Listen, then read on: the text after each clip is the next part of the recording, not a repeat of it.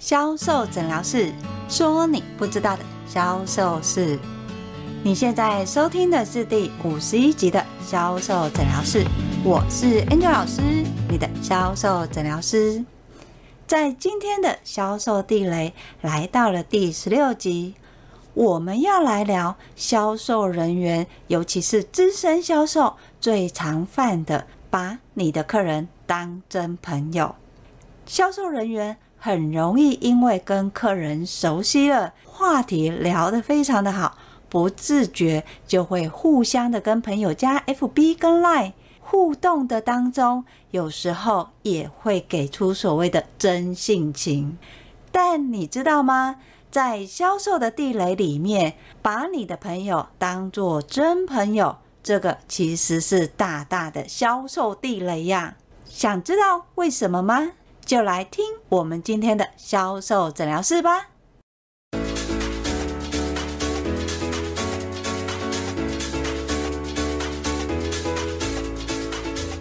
老师，我的客人居然要跟我退单呢？他本来好好的，不知道为什么忽然不读我的讯息。在周年之前，他本来要买的商品，居然跟我讲说他不买了，为什么呢？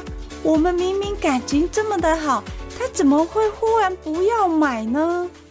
大家好，我是 Angel 老师。在刚才的对话里面，正是周年庆前夕，销售人员跑来询问我，为什么客人好好的，却在下单的前一秒后悔取消呢？这个客人向来跟他是无话不谈，客人也非常喜欢他。每次来柜上的时候，不是买吃的喝的，就是会送一些自己喜欢的精品给销售人员。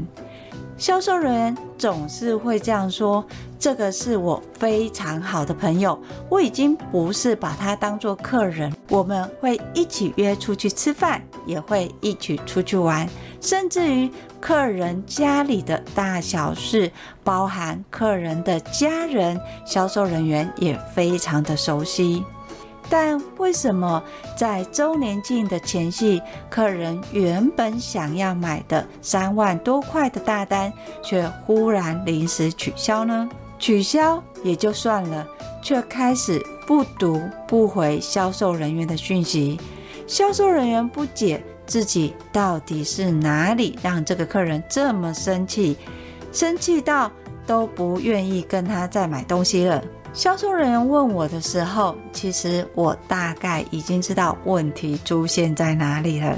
还记得 Angel 老师有说过，在销售地雷里面有一个叫做跟你的客人聊政治吗？在那个时段呢，眼看他就要开始所谓的投票选举，一开始呢，销售人员他的政治方向跟这个客人其实是相符合的，他们可以同声共气的去聊某一个候选人。对销售人员来说，可以跟这么契合的客人聊这些很私密的对话，他其实是非常骄傲的。但是，偏偏人心总是善变的。原本客人支持的某候选人，渐渐的，客人觉得他开始变了。他不再是最初客人那么支持的那个候选人。所以，客人在跟销售人对话的时候，开始批评了，觉得他已经不是当初自己那么支持的候选人了。眼看就要投票了。销售人员听了，当然很是着急呀。他会害怕，如果少了这一票，或许他支持的候选人就选不上去了。销售人员就非常积极的想要一直去说服他认为的朋友，告诉他说，候选人其实没有变，你看到的其实是你个人的偏颇，他跟一开始其实是一样的。在一来一往当中，客人他渐渐的开始产生了不耐烦，他甚至会觉得销售人员他就是没有看清事情的真相。这一来一往当中，客人也渐渐的疏离销售人员。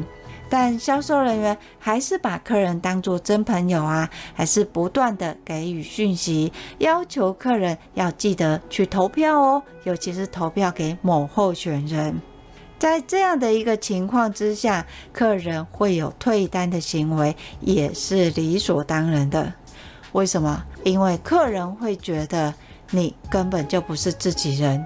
你根本就不是我的朋友，你只是想要利用我，像是利用我帮你达到业绩，利用我跟你买东西，利用我去投票投你喜欢的候选人，你根本没有把我当作真朋友。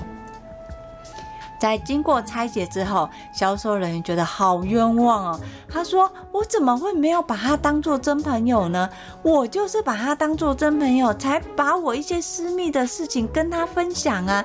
而且我为了这个客人，我还牺牲我的假日，做了很多手工的东西送给他。诶，我对他付出这么多，他怎么可以认为我对他好，只是为了叫他跟我买东西呢？”销售人员其实说的没有错，他的认知也是对的。因为把客人当真朋友，所以会跟客人讲一些跟同事不会说的对话。也因为把客人当作真朋友，所以私下会参与客人的家庭聚会，甚至于牺牲自己的时间做客人喜欢的一些手作物送给客人。这些对销售员来说都是交朋友互动的一个表现跟呈现。如果你是真的把客人当作朋友的话，那么朋友一定要跟你买东西吗？当我这么问销售人员的时候，销售人员停了一下，他回答我说：“其实客人也不用真的一定要购买东西，他是我的朋友，我也把他当作朋友。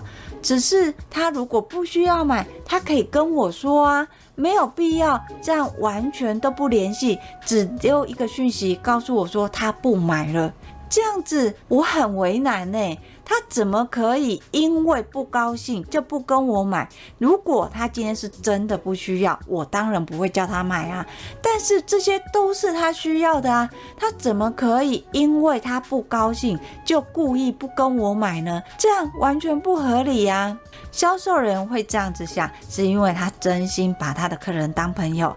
可是尴尬的事情又来了，如果今天你跟你的朋友吵架了，你的朋友。会出现什么样的生气反应呢？可能不接你的电话，或是你要约他约不出来，更甚至于原本你们约好要去看电影，他就会告诉你说：“哦，我今天忽然临时有事，我身体不舒服，我不去了，对吧？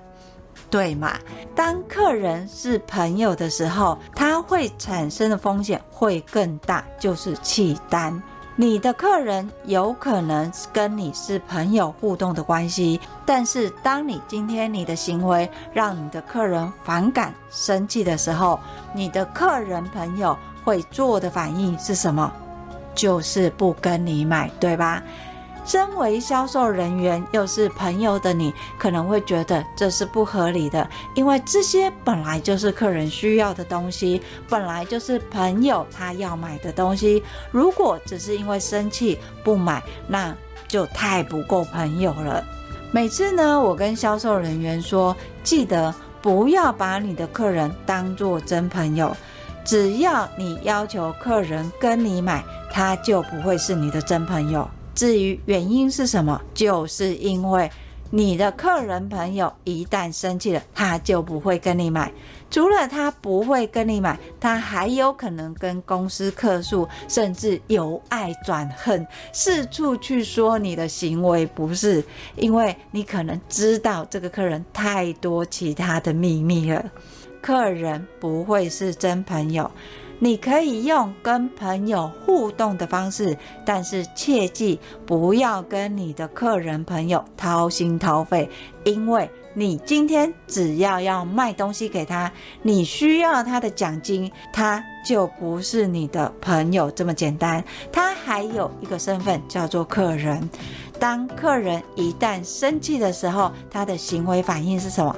就是弃单嘛，但如果今天是你的朋友，他真的生气了，他的行为反应是什么？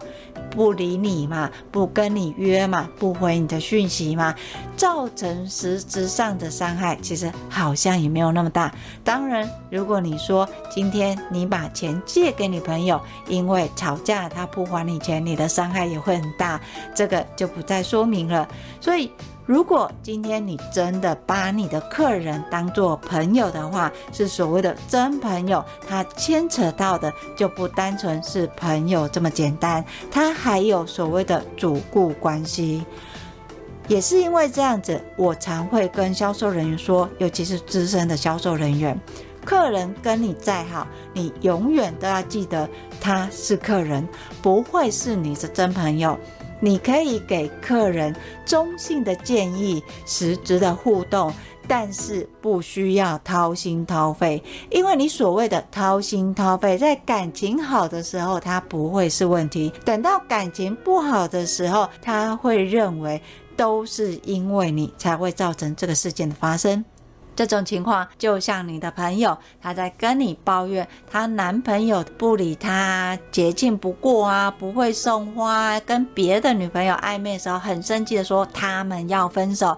你告诉你的朋友说分手是好的，下一个会更好，要教他去疗情伤的同时，没有多久，你的女性朋友又跟她的男朋友和好了。这个时候，这个男朋友。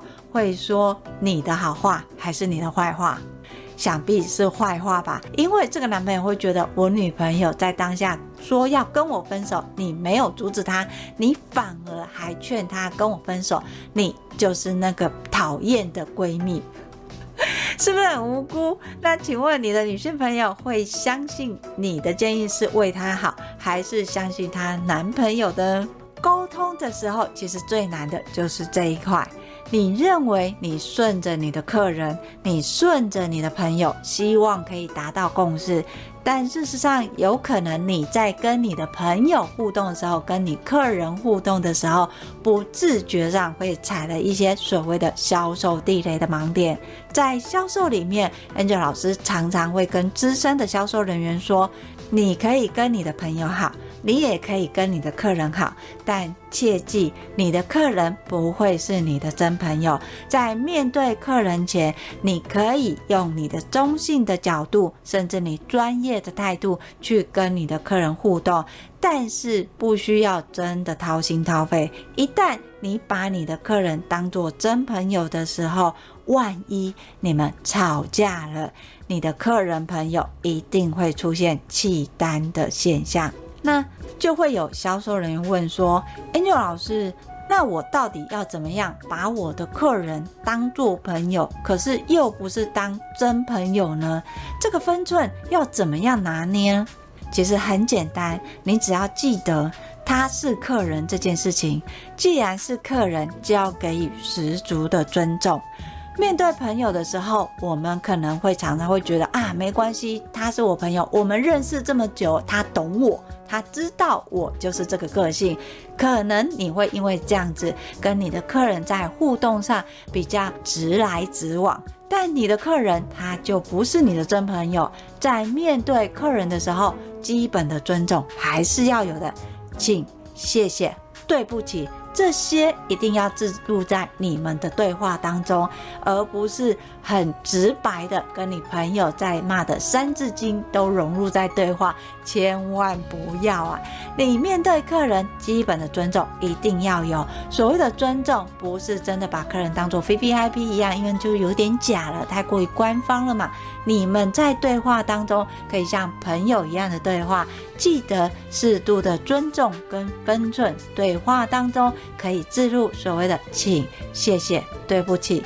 当然，你也不需要每一句话都是请，或是您，或是谢谢，或是对不起，不需要一直重复的。但你们的对话当中一定要有这些啊。请你帮我做什么东西？又或者是说，哦，我这边我帮你做了什么啊？你怎么那么的好心？你人真好。你用这样的一个对话方式，你可以里面置入请、谢谢、对不起，而不是直接说啊，三八啦，你还这个这么的客气？我不是跟你讲了吗？这个随随便便就好了。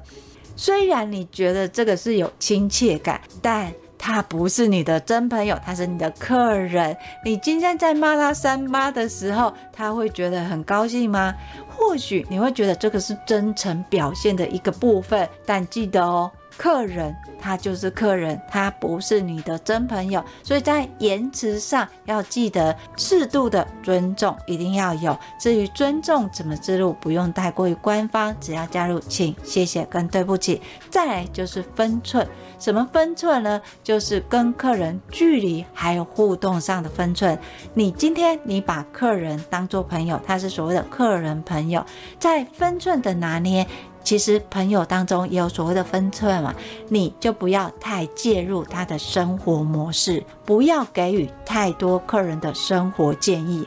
你可以给客人在专业上的使用的观点，把选择权丢给你的客人，但是不要批评客人的生活方式啊！你这样子就不对，你怎么可以对你老公这么的好？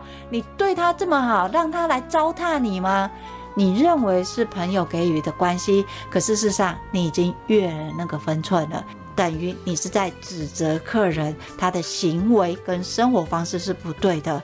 一个人一旦会面对这样的生活，一定有他的原因跟他的背景，不是你单纯想的。你为什么要给人家欺负呢？你不会反击回去吗？他的个性就是这样啊，他就是因为他的个性是这样子，所以他容易遇到这样的问题。这时候你不是在指责他的个性，而是呢跟他一起感受这样的一个氛围。朋友并不是来指责他这样子做的不对，朋友是要理解他现在的状态，甚至于让他有时间跟空间去思考他怎么样去面对他未来的生活。这个是朋友、客人，你要掌控的尊重跟分寸。相对的，你在跟客人分享，不管是你去哪里吃好吃的啊，或是说你觉得哪里有趣啊，你要跟客人分享，要记得要做限制分享。什么是限制分享呢？就是你不需要跟你男朋友去哪边吃什么，或秀恩爱的方式去跟你的客人朋友分享。万一你的客人朋友一直都是单身，又或是刚离婚的话，你这种方式是不是会让你的客人朋友感受到不喜欢呢？或许你会觉得说，哦，没有啊，我只是让他参与我的生活，但前提是他不是你的真朋友，他是你的客人朋友，所以你可以分享你去哪边好吃的，但是不需要在分享好吃的时候秀恩爱，理解吗？讯息单一。但是你的生活不要置入到你的客户的周遭，你可以让你的客人知道哪里有好吃的，哪里有好玩的，但是不要连同让你的客人知道你跟谁去，你们用什么样的方式进行这样的活动，这个是不需要的。所以在分享里面，这个就叫限制分享。回到刚才在抱怨的销售人员，这个销售人员他就是什么都会跟客人分享，包含他去哪边吃，跟他男朋友，还有呢，他男朋友亲亲的画面，他都会跟这个客人分享。为什么客人会忽然不跟他互动？其实是很多小情绪一直累积的。这个小情绪就是在一开始的时候，客人反映他跟他的另外一半互动上有问题，同时销售人员又分享他跟他男朋友去哪边吃，甚至秀恩爱的画面。后来客人又反映说，他觉得销售人都变了，就像他另外一半也开始变得没有那么爱他了。销售人员不但没有去认同，反而去为这个候选人说话。越是为这个候选人说话，就等于越否定客户的感受。因为小事小事的累积，最后这个选举才是一个爆发的赢点。所以这个客人他才会愤而弃单，他会觉得你根本没有把我当朋友。你只是为了叫我跟你买东西，你只是为了要我听你的话，你只是为了你自己，所以客人就会开始生气，才会有所谓的弃单行为。销售人问我说：“那老师怎么办？我要让这个客人就真的弃单？哎，三万多块，说多也是蛮大一笔的，哎。”这怎么办？我这有没有救？不是没有救，是有救的。但是前提是你能不能再做到所谓的客人不是朋友这件事情，不然你后面的状况它还是会再次发生，而且会一次比一次严重。所以我后来呢，就教销售人员怎么样去跟他的客人重新建立所谓的信任感。有信任感之后，客人才会愿意听你说什么嘛。当客人愿意听你说什么的时候，你就可以提供所谓的专业建议。在专业建议呢，要记得置入所谓的尊重跟分寸，你就可以拉回到原本你们朋友互动的情境。要记得哦。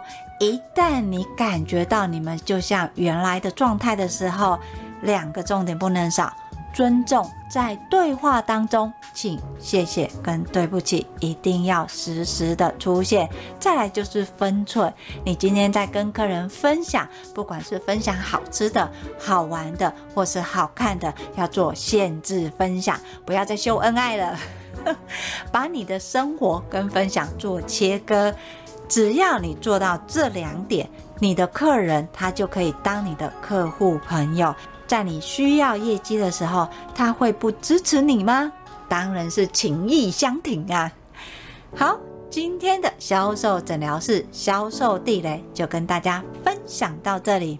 如果你想要学到更多的销售知识文的话，你可以搜寻 FB 的天使美学销售，那你有更多免费的销售学习哦。如果你想用听的学销售的话，销售诊疗室会固定在二四六更新，欢迎大家关注跟追踪哦。你想要知道自己的销售问题在哪里，学习有系统的个人销售的话，欢迎跟我约一对一的销售咨询哦，我会把联络的方式放在叙述栏里面。我们下集见，拜拜。